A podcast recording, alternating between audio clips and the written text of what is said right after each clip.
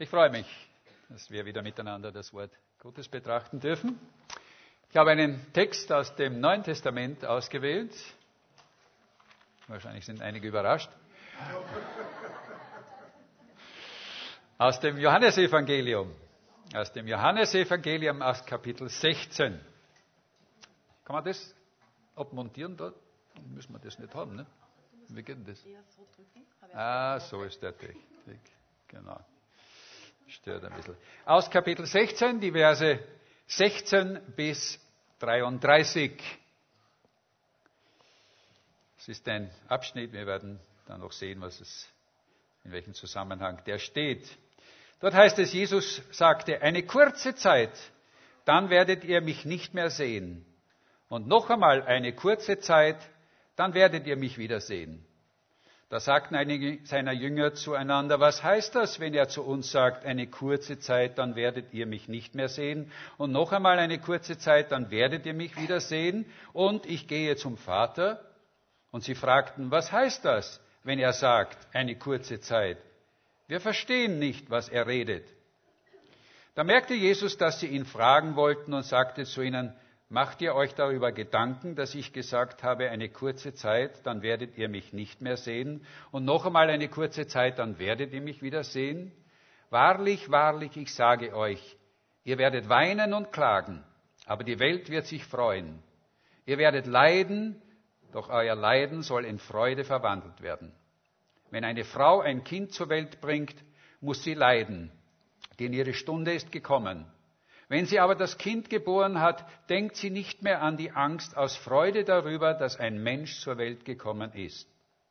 Und auch ihr habt nun Leid, aber ich will euch wiedersehen, und euer Herz soll sich freuen, und eure Freude soll niemand von euch nehmen. An dem Tag werdet ihr mich nichts mehr fragen. Wahrlich, wahrlich, ich sage euch, wenn ihr den Vater in meinem Namen um etwas bittet, wird er euch's geben. Bisher habt ihr in meinem Namen noch nie um etwas gebeten. Bittet, so werdet ihr empfangen, damit eure Freude vollkommen wird. Und ich lese noch den Vers 33. Das habe ich euch gesagt, damit ihr in mir Frieden habt. In der Welt habt ihr Angst, aber seid getrost. Ich habe die Welt überwunden. Lass uns noch einmal beten. Vater, danke für dieses Wort. Und nun wollen wir dich bitten, dass du durch deinen Heiligen Geist uns dieses Wort aufschließt, dass du unsere Herzen aufmachst, dass wir verstehen, was du mit diesem Text uns heute sagen möchtest. Salve du meine Lippen, dass ich deine Gedanken und dein, deine Botschaft weiterbringe für uns heute zur Erbauung, aber auch zur Ermahnung. Wir bitten das in deinem kostbaren Namen. Amen. Ich habe diesen Text oder die Predigt überschrieben mit dem Titel Und trotzdem freue ich mich. Und trotzdem freue ich mich. Es wird euch aufgefallen sein, wie oft dieses Wort Freude darin vorkommt in diesem Abschnitt. Heute dürfen wir ja wählen. Ich werde jetzt nicht fragen, ob ihr schon gewählt habt. Ich werde euch auch nicht fragen, wen ihr gewählt habt. Ich frage euch nur, wisst ihr mit Sicherheit, dass das der oder die richtige Person ist, die dann als Bundeskanzler Österreich vorstehen wird? Oder geht euch so wie jemand, von dem ich gehört habe, der gesagt hat, ach, diese Politiker, die verkaufen uns doch alle für dumm. Vor der Wahl versprechen sie uns das Blaue vom Himmel und äh, nachher haben sie alles vergessen und es kommt alles wieder ganz anders. Keiner sagt doch die Wahrheit, denn wenn einer wirklich die Wahrheit sagen würde, würde man ihn sowieso nicht wählen. Aber das gilt nicht nur für Politiker. Vor einiger Zeit wurde in Kanada unter Jugendlichen eine Umfrage gemacht ähm, mit der Frage, was sie sich wirklich wünschen. Man würde annehmen, sie würden sagen, wir wünschen uns Glück, wir würden uns viel Erfolg. Aber nein. Interessanterweise eine überwältigende Mehrheit sagte, Sie wünschen sich einen Menschen, dem Sie wirklich vertrauen können und der Ihnen die Wahrheit sagt. Sie waren so angeekelt von den Halbwahrheiten und Lügen, die ihnen von allen Seiten aufgetischt wurden, dass sie sich jemanden wünschen, dem sie wirklich vertrauen könnten, was er sagt oder was sie sagt. Und ich denke, so geht es uns allen. Was, wir, was wird nicht alles versucht, uns heute anzudrehen und zu verkaufen? Von Kosmetikartikeln über ähm, Bionahrungsmittel bis hin zu Hundefutter. Und ähm, jedes Mal, wenn ich, wenn ich in der Werbung so diesen, diesen, diese sehe, ein, ein ganz besonderes Angebot, dann frage ich mich immer, wo ist der Haken? Irgendwo muss doch da ein Haken sein, sonst würden Sie das doch nicht sagen. Täglich werden wir doch bombardiert von Lügen und Halbwahrheiten, so dass es schwerfällt, überhaupt jemanden noch zu trauen. Und traurigerweise gilt das auch auf so manche christlichen Heilsverkünder, die uns auch das Blaue vom Himmel versprechen und das Wort Gottes dazu als Deckmantel der biblischen Wahrheit hernehmen. Aber das ist ein anderes Kapitel. Die Frage, die sich heute Morgen stellt, ist doch, was dürfen wir als gläubige Christen im Leben, in der Nachfolge Christi wirklich erwarten? Was dürfen wir wirklich erwarten? Was verspricht uns das Wort Gottes? Oder noch wichtiger, was verspricht uns Jesus? Was verspricht Jesus denen, die ihm nachfolgen? Und ich denke, dieser Abschnitt, den wir gerade gelesen haben aus Johannes 16, ist ein guter Anfang, um dieser Frage heute nachzugehen. Und trotzdem freue ich mich. Der Abschnitt ist ja der letzte Teil der Abschiedsreden Jesu an seine Jünger. Diese Kapitel 14 bis 16 handeln davon, Jesus sitzt noch einmal mit seinen Jüngern zusammen, um das Passamal mit ihnen zu feiern. Und während dieser Feier beginnt Jesus ihnen zu sagen, was in der Zeit, wo er nicht mehr sichtbar unter ihnen sein wird, so auf sie zukommen wird und was sie zu erwarten haben. Und er sagt selbst am Ende, am Ende in, Kap in Vers 33, das sage ich euch, damit ihr in mir Frieden habt. Jesus, Jesus will einfach, dass keiner sagen kann, er hat uns nicht die Wahrheit gesagt.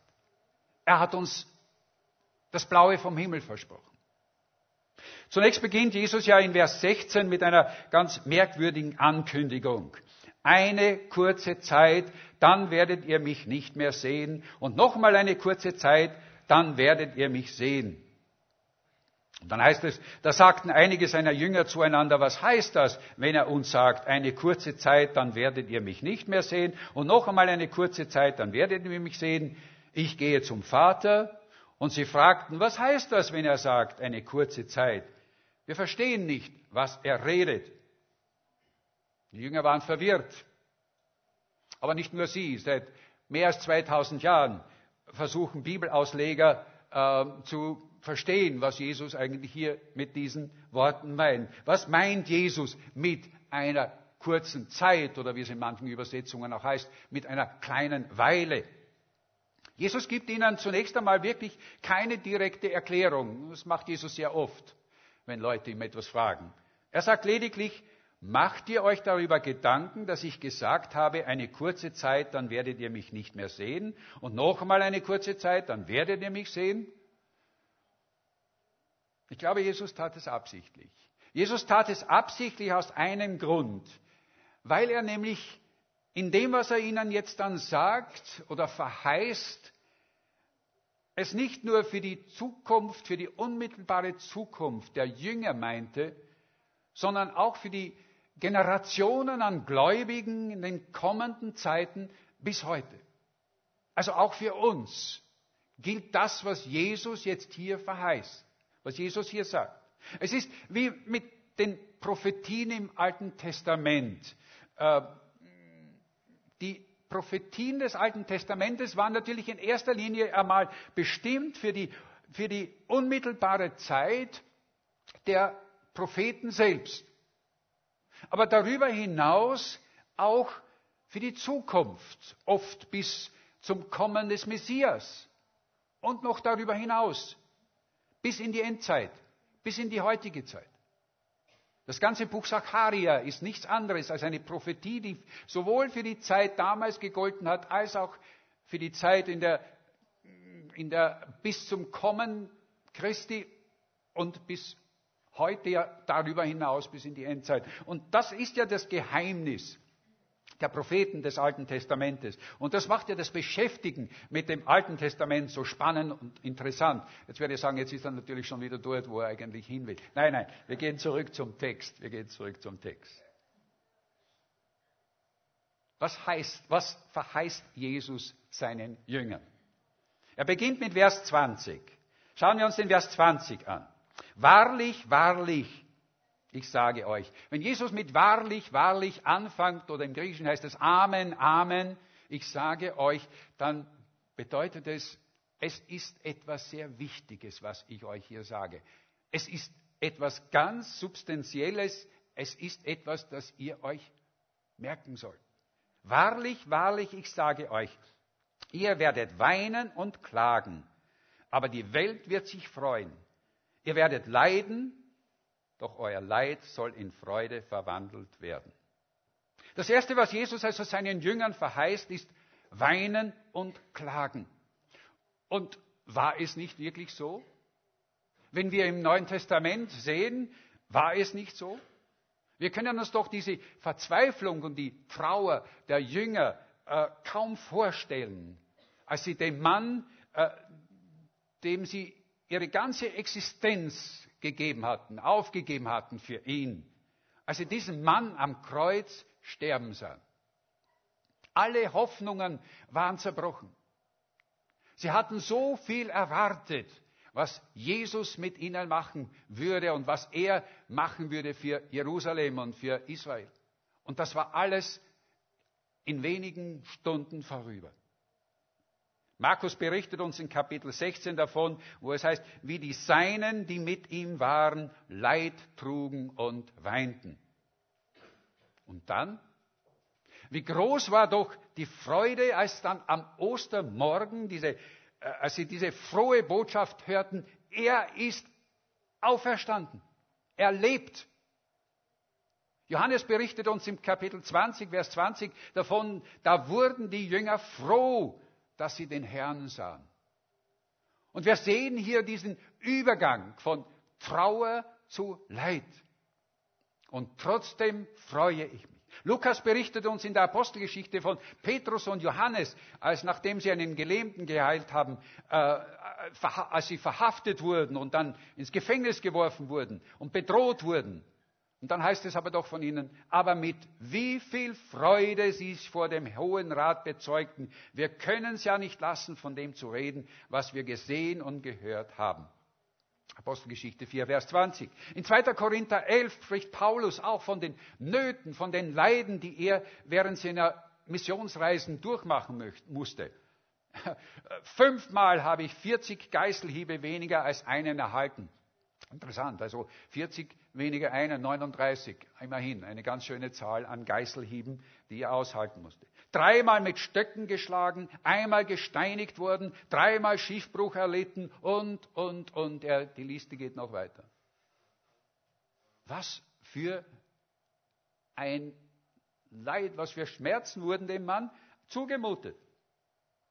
Und trotzdem kann er sagen, wir sind von allen Seiten bedrängt, aber wir ängstigen uns nicht. Wir sind ratlos, aber wir verzagen nicht. Wir leiden Verfolgung, aber wir werden nicht verlassen. Wir werden unterdrückt, aber wir kommen nicht um. Was für eine große ja, Hoffnung und was für eine große Freude steckt doch dahinter. Es wird uns berichtet von Paulus und Barnabas auf der ersten Missionsreise in Antiochia, als sie dort mit massiven Bedrohungen und Verfolgung ähm, ausgesetzt waren. Und doch heißt es von ihnen in Apostelgeschichte 13, 52, die Jünger aber wurden mit Freude und mit Heiligen Geist erfüllt. Sie wurden mit Freude und mit Heiligem Geist erfüllt. Und wir fragen uns, wie ist das möglich? Wie ist das möglich, dass sich Trauer und Weinen auf der einen Seite in Freude verwandeln kann? Wie können Paulus und Silas von denen uns gesagt wird, dass sie ausgepeitscht wurden, dass sie ausgepeitscht wurden und dann ins Gefängnis gelandet sind, dort in Ketten lagen, um Mitternacht Gott laut loben und preisen konnten, so dass es alle Gefangenen hörten. Wie ist das möglich? Waren ihre Wunden so rasch abgeheilt? Waren die Schmerzen der Striemen ähm, plötzlich nicht mehr da? Spürten sie sie nicht mehr? Ich denke wohl kaum. Wohl kaum. Ihr Rücken war sicherlich noch immer so wund wie, wie, wie rohes Fleisch und brannte schrecklich. Und trotzdem konnten sie Loblieder singen.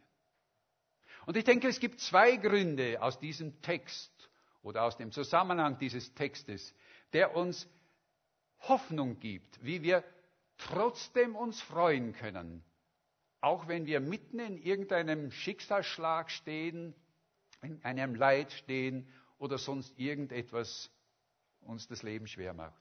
Zwei Gründe gibt es dafür. Der erste Grund ist, und dazu müssen wir einige Verse zurückgehen, ein paar Kapitel zurückgehen, in Kapitel 14, Vers 18. Dort sagt Jesus nämlich, und das gehört zu dieser Abschiedsrede auch, die Jesus hier gibt, ich will euch nicht verwaist zurücklassen. Ich komme zu euch. Wer zu Pfingsten hier war, wird sich daran erinnern, dass ich über diesen Text gepredigt habe. Wenn ihr äh, wollt, könnt ihr es im Internet noch einmal nachhören. Diese wunderbare Zusage, wo Jesus sagt, ich komme zu euch. Und er meint damit im Heiligen Geist.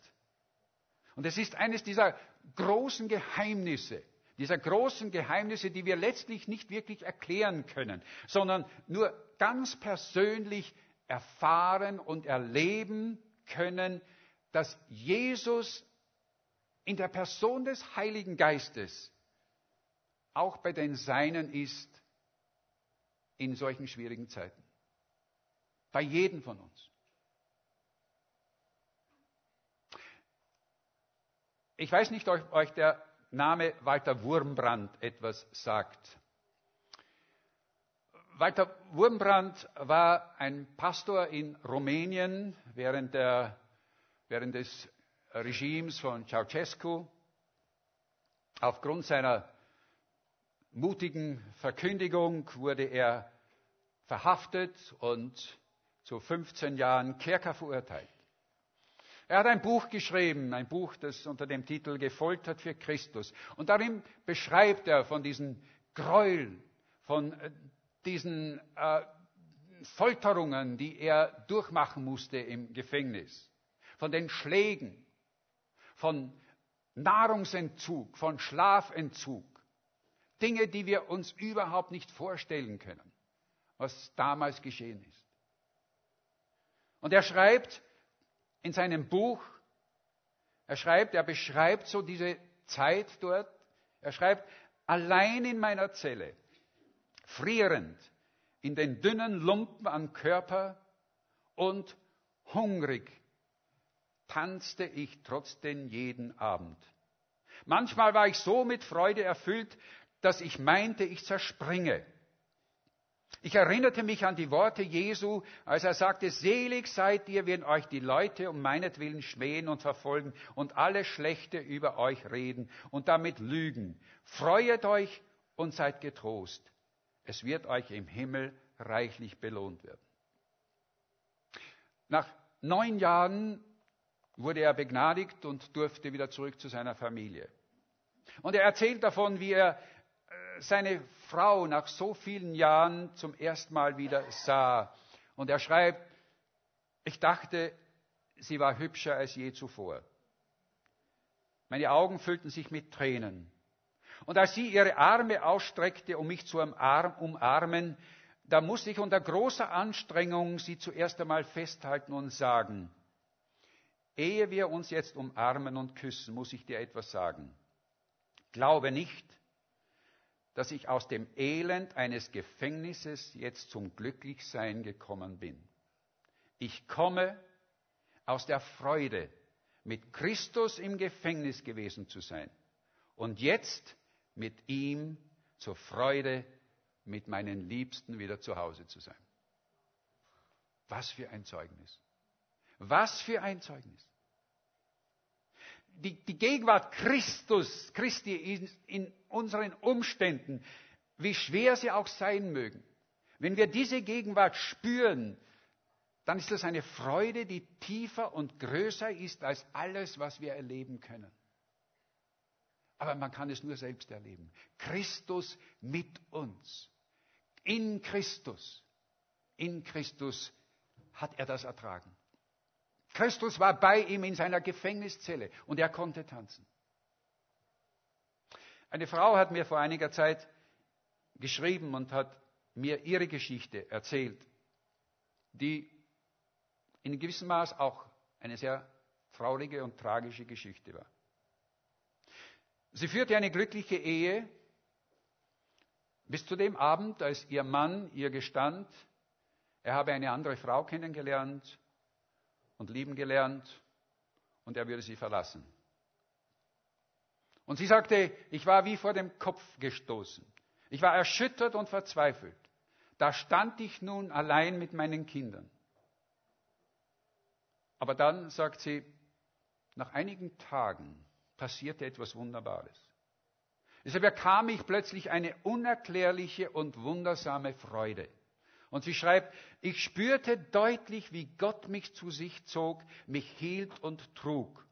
Ich konnte nicht anders. Ganz spontan fing ich an, Gott laut zu loben und Loblieder zu singen, ohne dass ich es geplant hatte. Meine Situation war für diese Augenblicke einfach nicht da. Ich hatte sie vergessen.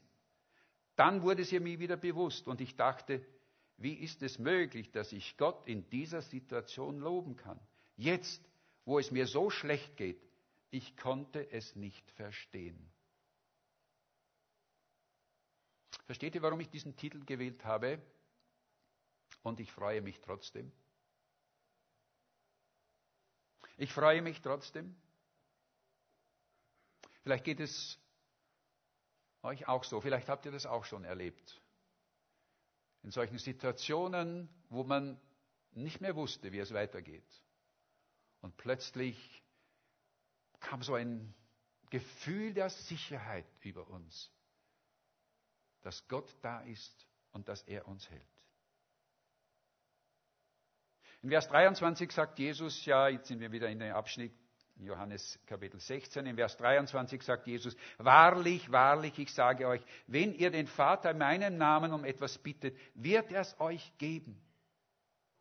Und er sagt das ganz bewusst, denke ich, an, zu seinen Jüngern und sagt, diese Freude, diese Freude kann euch nicht die Welt schenken.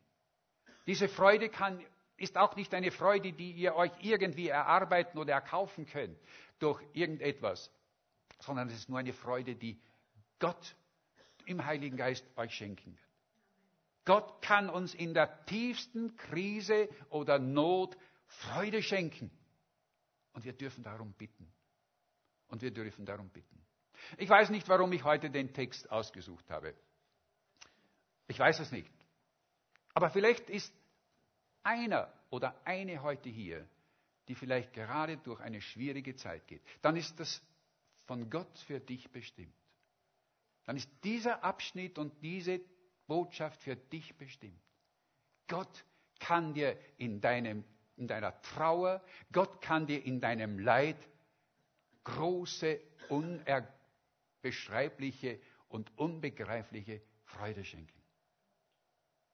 Wir dürfen ihn darum bitten. Und du darfst ihn darum bitten.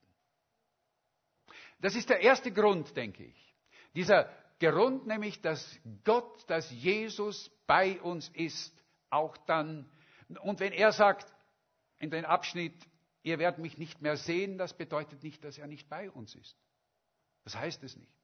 Er ist bei uns im Heiligen Geist. Doch noch ein zweites. Und hier sind wir wieder bei diesem Abschnitt.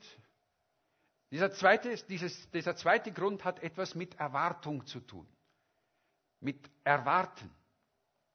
Ein englisches Sprichwort sagt, äh,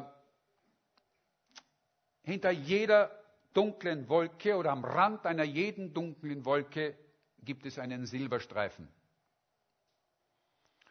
Äh, vielleicht habt ihr es auch schon mal gesehen, so eine Gitterwolke und dann die Sonne da hinten und plötzlich hat diese Wolke so einen schönen silbernen Rahmen. Was dieses Sprichwort sagen will, ist, dass nach jedem Leid und jedem Schmerz es irgendetwas Neues wieder gibt, dass etwas Neues ausbricht. Und Jesus verdeutlicht dies auch genau diese, diese, dieses mit, mit, einem Bild, das er uns hier in äh, unseren Abschnitt erklärt. Ein Bild, das jede Frau und jeder Mann kennt und versteht. Wenn er schreibt, wenn er sagt, wenn eine Frau ein Kind zur Welt bringt, muss sie leiden, denn ihre Stunde ist gekommen. Wenn sie aber das Kind geboren hat, denkt sie nicht mehr an die Angst aus Freude darüber, dass ein Mensch zur Welt gekommen ist. Nun, eine Geburt, so habe ich mir als Mann sagen lassen, ähm, hat mit Schmerzen zu tun und nicht nur das, sondern in früheren Zeiten, heute vielleicht nicht mehr so, auch mit Angst. Nämlich mit der Angst, als werdende Mutter bei der Geburt des Kindes zu sterben. Und doch erduldet eine werdende Mutter alles. Sie erduldet diese Schmerzen. Sie erduldet diese Angst und diese Gefahr, weil sie im Gedanken schon bei dem Augenblick ist, ich werde sehr bald mein neugeborenes Kind in den Armen halten. Sie weiß etwas von der Freude des Danach. Etwas von dem, was sie erwarten kann und was kommen wird. Es gibt im Leben immer ein Danach. Es gibt immer ein Danach. Und ich meine damit nicht diese Freude, wenn wir beim Zahnarzt sind und der Zahnarzt sagt, fertig, es gibt nichts mehr. Nein, ich spreche nicht von dieser Freude. Die Freude des Danach ist nämlich das Geheimnis der Auferstehung. Seht ihr, auch die Auferstehung war doch nichts anderes als das danach nach einer Zeit der Trauer und der Verzweiflung. John Ortberg beschreibt in seinem Buch Das Leben, nach dem du dich sehnst, auf der letzten Seite Folgendes. Als Jesus zum Hinrichtungsplatz ging, trug er das Holz, auf dem er sterben sollte, auf seinem Rücken. Als Jesus ans Kreuz geschlagen wurde, kam keine Stimme vom, keine Stimme vom Himmel und gebot Einhalt. Als das Schwert seinen Körper durchbohrte, hielt es keine Macht zurück. Aber dann kam der dritte Tag, der Tag der Auferstehung, der Tag, an dem sich alle Trauer, aller Schmerz, alles Weinen in Freude verwandelte. Und John Ortberg fügt dann so als letzten Satz in seinem Buch hinzu, es wird auch eines Tages für dich und mich kommen. Und in der Zwischenzeit sollten wir auf keinen Fall aufgeben. Es kommt die Zeit der Verwandlung. Amen. Es kommt die Zeit des Danach. Wann das ist, wissen wir nicht. Noch leben wir in einer gefallenen Welt. Freude und Leid liegen nie weit auseinander. Je älter man ist, umso mehr, umso öfter erfährt man das. Wir können uns über viele Dinge freuen. Wir können uns freuen über die Schönheit der Natur. Wir können uns freuen über die Geburt eines Kindes. Wunderbar. Wir können uns freuen über eine liebevolle Beziehung, die wir haben. Aber die Freude, die wir erleben im Leben, ist letztlich immer partiell. Sie ist immer nur teilweise. Sie ist so etwas wie ein Vorgeschmack auf das, was uns eines Tages noch erwartet. In Vers 22 sagt Jesus, und auch ihr habt nun Leid, aber ich will euch wiedersehen und euer Herz soll sich freuen und eure Freude soll niemand von euch nehmen. Äh, das mag zunächst, wenn wir das so lesen, wie eine Wiederholung klingen wie von Vers 20, aber das ist es nicht. Denn Jesus verweist hier auf einen Tag, nämlich auf den Tag, wann er wiederkommen wird. Was wir jetzt an Freude erleben, ist wie ein Vorgeschmack auf das, was uns erwartet, wenn er kommt. Es kommt die Zeit, wo es eine Freude gibt, die uns nicht mehr genommen werden kann. Wann wird es sein? Wir wissen es nicht. Wir wissen nicht, wann Jesus wiederkommen wird und wir ihn sehen werden. Aber wir wissen, dass er wiederkommen wird. Petrus schreibt im ersten Petrusbrief, Kapitel 1, Vers 8, ihr habt ihn nicht gesehen und habt ihn doch liebt, lieb. Und ihr glaubt an ihn, obwohl ihr ihn jetzt nicht seht. Aber ihr werdet mit unaussprechlicher und herrlicher Freude jubeln, wenn ihr das Ziel eures Glaubens erlangt, nämlich euer Heil. Seht ihr, das Beste kommt erst. Das Beste kommt erst. Und das ist der Grund für unsere Freude, die uns nichts und niemand nehmen kann. Amen. Amen. Wenn wir uns festhalten daran, dass es einmal einen Tag geben wird, wo sich das alles auflöst, alles das, was wir jetzt haben, was eigentlich nur ein Vorgeschmack ist, weil nur was nichts anderes ist als so ein ja, hineinschnuppern äh, in dem, was einmal sein wird, dann wissen wir, dann haben wir einen Grund zur ewigen Freude. Ich möchte mit einer Geschichte noch schließen, die das auch alles, was wir gesagt haben, jetzt irgendwo ähm, ja, wiedergibt. Eine wahre Geschichte. Es war im Jahr 1871, als in Chicago ein schweres Feuer ausbrach und äh, die ganze Stadt niederbrannte. Ungefähr 300 Menschen sind dabei ums Leben gekommen und über 100.000, heißt es, haben ihr, ihren Besitz und ihre Häuser verloren. Ein Opfer dieser Katastrophe war auch ein Mann namens Horatius Stafford. Horatius Spafford. Ähm, kennt, kennt ihr wahrscheinlich den Namen nicht, zumindest wisst ihr, bringt ihn mit, mit niemandem in Verbindung, aber wir werden gleich sehen. Dieser Mann verliert bei diesem Brand auch sein gesamtes Vermögen, sein gesamtes Kapital. Er hatte nämlich alles, was er an Besitz hatte, in Immobilien investiert und die waren alle niedergebrannt. Die existierten alle nicht mehr, sie waren weg. Aber noch viel schlimmer war es, dass bei dem ebenfalls sein einziger Sohn, sein dreijähriger Sohn, in diesem Inferno dieser Flammen verbrannte und umkam. Und trotzdem, trotzdem setzte sich dieser Mann, dieser Mann für die Menschen ein, die jetzt äh, Wohnung, Wohn, äh, wohnsitzlos waren, kein Zuhause mehr hatten, verarmt waren, verzweifelt waren. Er setzte sich für sie ein. Er gab die Hoffnung nicht auf. Nach etwa zwei Jahren wollte er mit seiner Familie eine Reise nach England unternehmen um dann später auch nach Europa zu kommen. Ähm, Spafford wird aber durch irgendeinen Umstand, durch irgendeinen Geschäftstermin wurde er abgehalten davon und so schickte er seine Frau und seine vier Töchter mit einem Schiff, mit einem Boot, mit einem Schiff los äh, voraus. Unterwegs kollidierte dieses Schiff mit einem englischen Dampfer, mit irgendeinem größeren Schiff. Es sinkt innerhalb kürzester Zeit. Seine vier Töchter sterben. Seine Frau ist, die, ist eine der wenigen Überlebenden, ich glaube es waren 47 Überlebende dieses Unglücks. Und als er davon hört, macht er sich sofort auf den Weg zu ihr.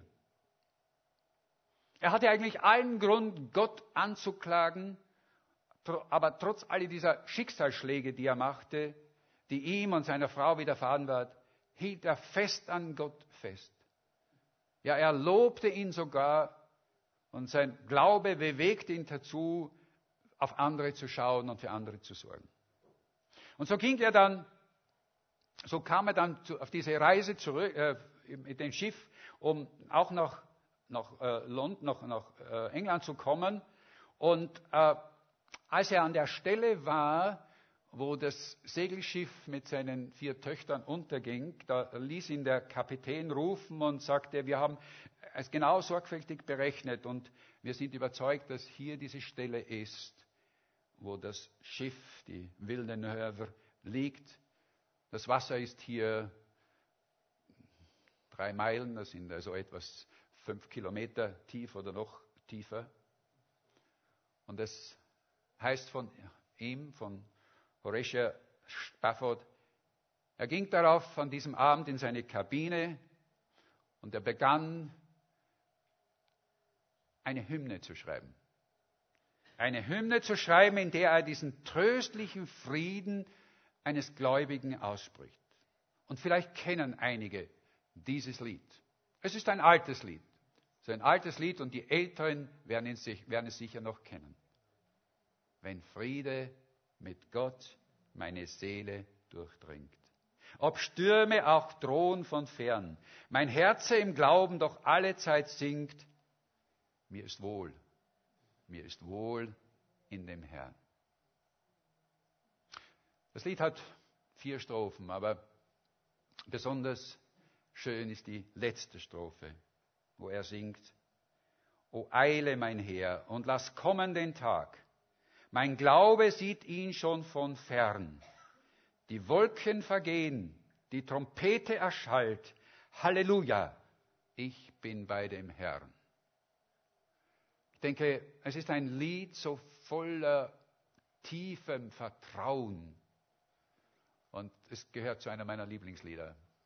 Leider sind diese alten Lieder in Vergessenheit gegangen und die Jungen kennen sie nicht mehr. Aber die älteren Geschwister werden sich noch daran erinnern. Wo bleibt uns das? Was bleibt uns? Ich habe gesagt, ich weiß nicht, in welcher Situation jeder einzelne von uns steht. Vielleicht sagt er, oh, mein Leben ist wunderbar. Dann ist schön. Dann dürfen wir uns freuen, wenn alles bleibt. Aber vergessen wir nicht, dass Schicksalsschläge ganz plötzlich kommen können. Jemand hat einmal gesagt, sie sind wie ein offener Kanalschacht, den wir übersehen und hineinstürzen können. Und wir wissen nicht, was auf uns zukommt. Und ich denke, dann ist es wichtig zu wissen, es gibt eine Freude auch danach. Es gibt immer wieder eine Freude danach. Und wenn das für dich zutrifft, dann nimm diese Botschaft mit. Wenn es nicht zutrifft, dann behalte sie im Kopf. Vielleicht brauchst du sie einmal. Und das Wunderbare ist, je älter wir werden, dann dürfen wir uns besonders auch freuen auf diesen Tag, von dem Spafford hier schreibt, O eile mein Herr, und lass kommen den Tag. Mein Glaube sieht ihn schon von fern. Die Wolken vergehen, die Trompete erschallt. Halleluja, ich bin bei dem Herrn. Amen.